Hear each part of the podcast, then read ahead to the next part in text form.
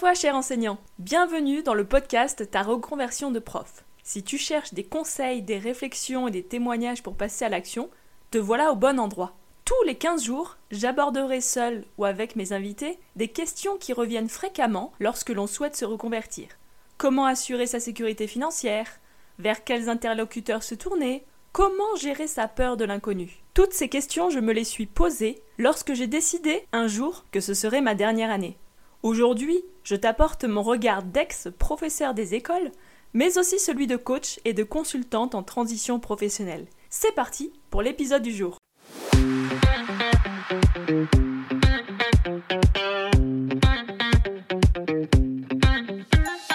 Bonjour à toi, cher enseignant, et bienvenue dans le deuxième épisode du podcast Ta reconversion de prof. Déjà, si tu écoutes cet épisode au mois de janvier, je te souhaite de passer une excellente année 2024 et que cette année 2024 t'apporte tout ce que tu recherches pour ta reconversion professionnelle, c'est-à-dire le succès et l'épanouissement. Aujourd'hui, justement, on va aborder ce sujet que vous avez dû voir passer dans les réseaux sociaux par rapport à l'année 2024, c'est comment se mettre en action pour lancer sa reconversion en 2024. Effectivement, le mois de janvier, c'est le mois où tout est possible, où on a tous une nouvelle énergie, de nouveaux projets, une envie de renouveau. Alors, voici les cinq étapes. Donc déjà, la première chose qui est importante, c'est de clarifier sa vision pour l'année 2024. Ensuite, ça va être de trouver les actions les plus pertinentes, les plus efficaces. Identifier les ressources dont tu vas avoir besoin en troisième étape. Quatrième étape, identifier les risques. Et enfin, cinquième étape, comment passer à l'action. Allez, c'est parti Donc dans un premier temps, la première étape pour pouvoir passer à l'action, c'est vraiment de clarifier sa vision pour l'année 2024. Il faut imaginer la reconversion comme un voyage. Et comme chaque voyage, on va dans une destination qui va être le plus clair possible. C'est pour ça que c'est important de savoir où est-ce que tu veux aller en décembre 2024. Qu'est-ce que tu veux avoir fait en décembre 2024 Prends vraiment un moment pour réfléchir à ce que tu veux vraiment. Où est-ce que tu te vois? Quels sont tes objectifs? Ça peut être personnel mais aussi professionnel. Et cette vision va vraiment être ta boussole tout au long de l'année, tout au long de ce voyage que va être ta reconversion. L'idée, comme je disais, c'est d'avoir vraiment ce moment de réflexion. Prends le temps de réfléchir à maintenant. Où est-ce que tu en es? Très bien. On est en janvier 2024 et l'année comporte 12 mois. Donc au bout des 12 mois, qu'est-ce que tu veux avoir fait en 2024 De quoi est-ce que tu veux être fier quand tu seras en décembre? Quelles actions veux-tu avoir entrepris? Donc là vraiment, c'est à toi de te poser, de te dire, bah voilà, si tout était possible, qu'est-ce que je veux avoir fait? Dans l'idée que tout soit possible, l'idée c'est d'avoir une visualisation positive. Prends le temps de t'imaginer. Tu es en décembre 2024. Comment est-ce que tu te sens? Qu'est-ce que tu as fait à ce moment-là? Comment est ta vie professionnelle? Qu'est-ce que tu vas avoir mené comme action, comme projet Peut-être en lien avec ta reconversion? Quels échanges as-tu eu avec euh, des professionnels? Quelles idées as-tu pu mettre en place? Quelles rencontres as-tu pu faire? Et donc cette vision va te permettre de renforcer ta détermination, t'aider à surmonter les obstacles, mais surtout elle va te donner un cap. Tu vas savoir où aller et après, ce sera beaucoup plus simple de savoir comment y aller. Aussi, quelque chose qui est important, c'est d'avoir du soutien. Donc n'hésite pas à partager ta vision avec soit des proches, soit des professionnels de la reconversion, ça peut être avec moi, bien entendu. Je serais ravie d'échanger, d'avoir ton retour par rapport à ça sur l'année 2024, par exemple sur Instagram ou par mail. Ou ça peut être simplement échanger avec des professionnels du secteur que tu vises. À la fois pour obtenir des conseils sur euh, la temporalité, sur les actions possibles, pour avoir des retours, pour t'aider à affiner ta vision et à prendre en compte peut-être des nouvelles perspectives que tu n'aurais pas forcément imaginées ou que tu pourrais avoir négligées parce que forcément, quand on échange avec d'autres, on ouvre nos perspectives, on ouvre nos possibilités, on s'ouvre à plus grand. Donc vraiment, c'est quelque chose qui a son importance. Mais la vision, c'est la première étape. La deuxième étape, vraiment, ça va être d'essayer de réfléchir à quelles actions vont t'amener en décembre 2024 à vivre ce que tu auras prévu. Donc tu as ta destination de voyage. Maintenant, l'idée c'est de tracer ta route. Quelles actions concrètes peux-tu entreprendre pour atteindre ces objectifs? Alors là, il y a plein de possibilités. Ça peut être des formations, des rencontres professionnelles, des projets personnels qui vont, qui peuvent déboucher sur des, quelque chose de plus professionnel.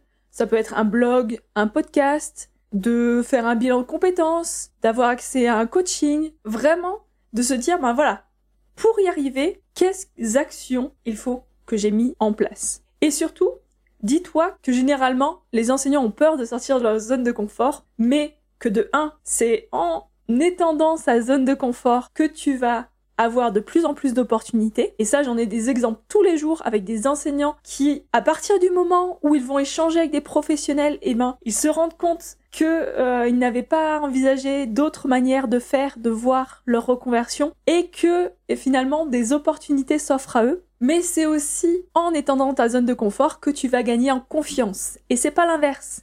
C'est pas en attendant d'avoir confiance que tu vas passer à l'action. C'est en passant à l'action que tu vas gagner confiance en toi et en ton projet et en tes possibilités. Donc, ce que je te propose ici, c'est de faire une liste de toutes les actions possibles.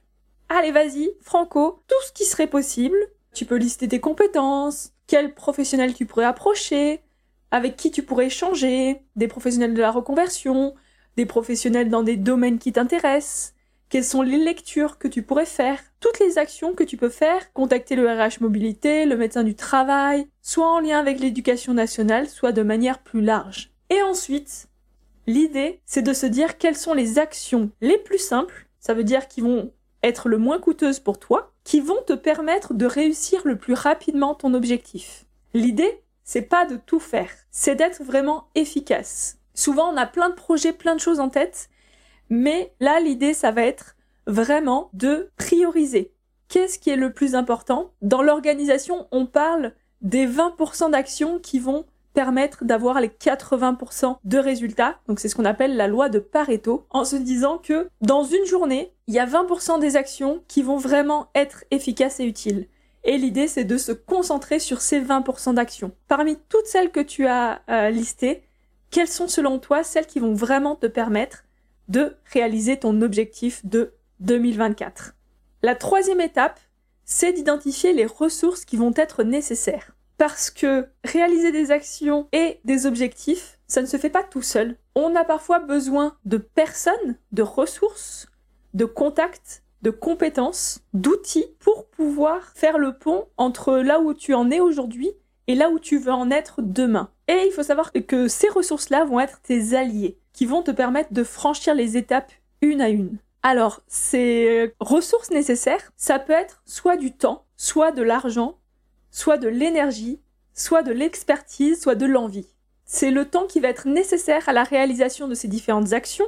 L'argent, c'est combien est-ce qu'elles vont coûter? L'énergie, c'est combien ça va te coûter à toi? En termes physiques, mais en termes moral aussi, en termes de charge mentale. L'expertise, ça peut être de faire appel à des professionnels ou d'avoir accès à des ressources qui sont plus professionnelles. Et l'envie, c'est aussi ta motivation intérieure. C'est qu'est-ce qui va te donner envie de mener ces actions.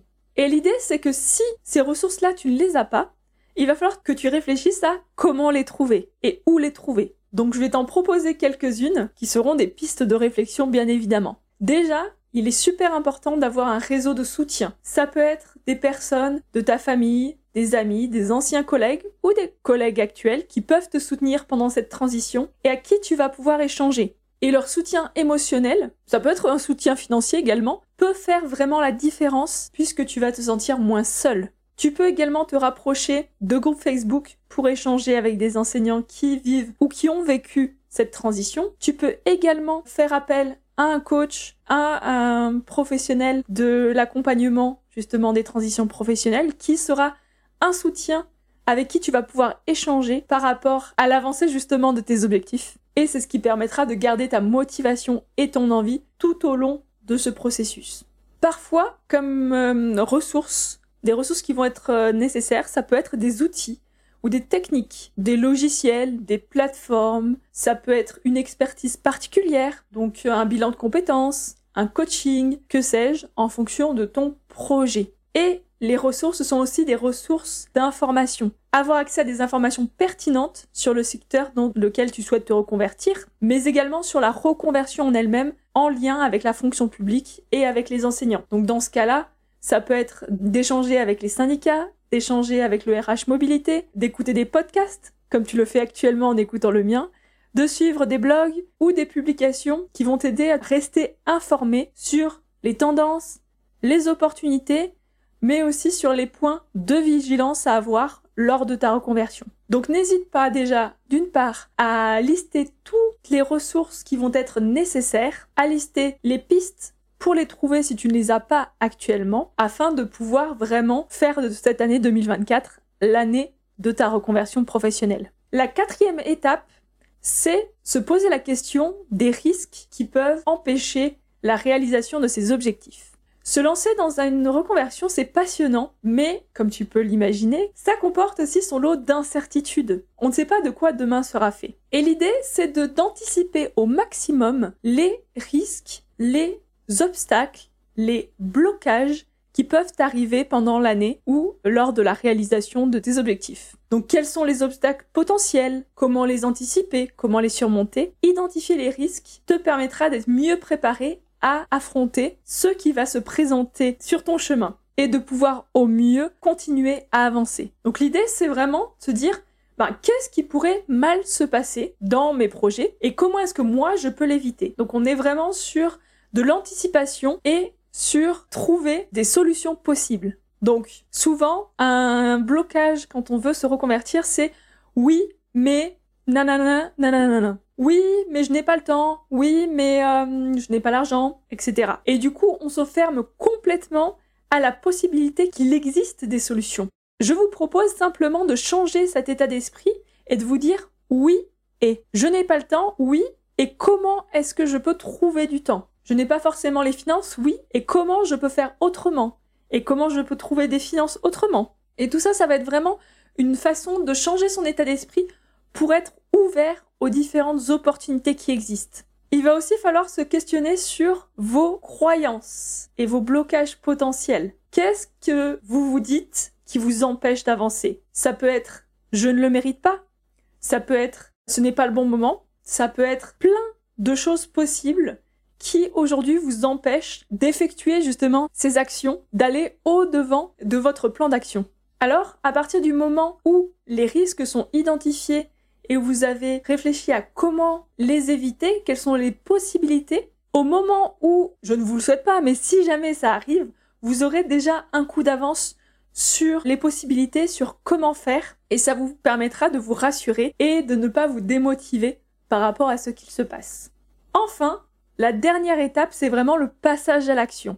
On y est, on a la destination, on a la carte et l'itinéraire tracé, donc on sait où on va, on a les actions définies, on a les ressources, on sait quels sont les risques possibles et il est temps vraiment de passer à l'action. Ne laisse pas la procrastination ou la peur te retenir. C'est les deux choses qui peuvent t'empêcher d'avancer. Et dis-toi que chaque petit pas compte. Vraiment, la réussite de ta reconversion va dépendre de ton engagement à agir. Pour ça, il y a deux moyens, il y a deux moyens qui vont te permettre de passer à l'action. Déjà, c'est de caler une date pour la première action et de le dire autour de toi. Avec ça, déjà, tu vas à la fois te challenger en te disant que ça y est, c'est l'action qu'il faut que tu mettes en place et tu sais quand le faire. De manière plus générale, l'idée ça va être d'établir des jalons, de diviser ton plan d'action en étapes plus petites et de savoir à quelle date à peu près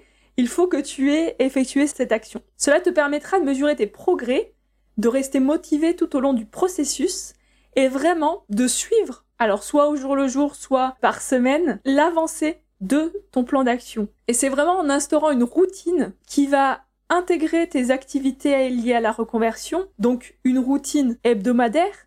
Peut-être ça peut être par exemple un créneau dédié à ça pour avancer de manière constante, même lorsque la motivation fluctue. C'est-à-dire que tu auras ton créneau qui peut être de 30 minutes par exemple par semaine, mais tu sauras quelle action tu vas faire à ce moment-là. Et donc, tu ne perdras pas le temps de te dire oui, mais non, mais en fait j'ai un peu peur et je sais pas si c'est le bon moment. Ok, tu le fais, c'était 30 minutes, c'est fait pour ça, tu sais où tu vas, tu sais pourquoi tu y vas, et c'est vraiment un état d'esprit à avoir de se dire c'est de la discipline. Passer à l'action, comme on l'a dit, va te faire mettre face à des obstacles, face à des défis, et ta façon de voir les choses va également influencer sur le résultat, sur ta motivation et sur la possibilité de tenir sur le long terme. Si tu considères les obstacles et les défis comme des apprentissages, comme des leçons, et que tu sois prêt, prête justement à ajuster ton plan d'action en fonction, ça va te permettre de gagner en flexibilité et justement d'être au plus proche de tes besoins, de tes envies. Donc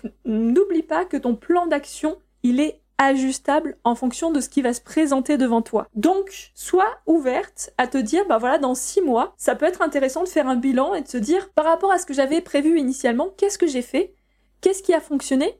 Qu'est-ce qui n'a pas fonctionné? Et est-ce que aujourd'hui, à l'heure d'aujourd'hui, je suis toujours en accord avec ce que j'avais planifié en janvier? Ça te permettra vraiment d'être toujours au plus proche de tes envies, au plus proche de ta reconversion. Alors, on arrive à la fin de cet épisode sur comment passer à l'action pour lancer ta reconversion professionnelle en 2024. Et donc, je t'ai parlé de ces cinq étapes que je vais te rappeler ici, qui sont clarifier sa vision pour 2024, donc établir la destination, trouver les actions les plus pertinentes, établir le chemin, les étapes, identifier les ressources nécessaires, ce dont tu auras besoin, identifier les risques et trouver des solutions et enfin passer à l'action, caler une date pour avancer et partager avec ton entourage cette avancée. Donc, cher enseignant, je te remercie d'être arrivé jusqu'au bout de cet épisode. N'oublie pas que ce processus est unique à chacun. Donc, adapte-le en fonction de tes besoins,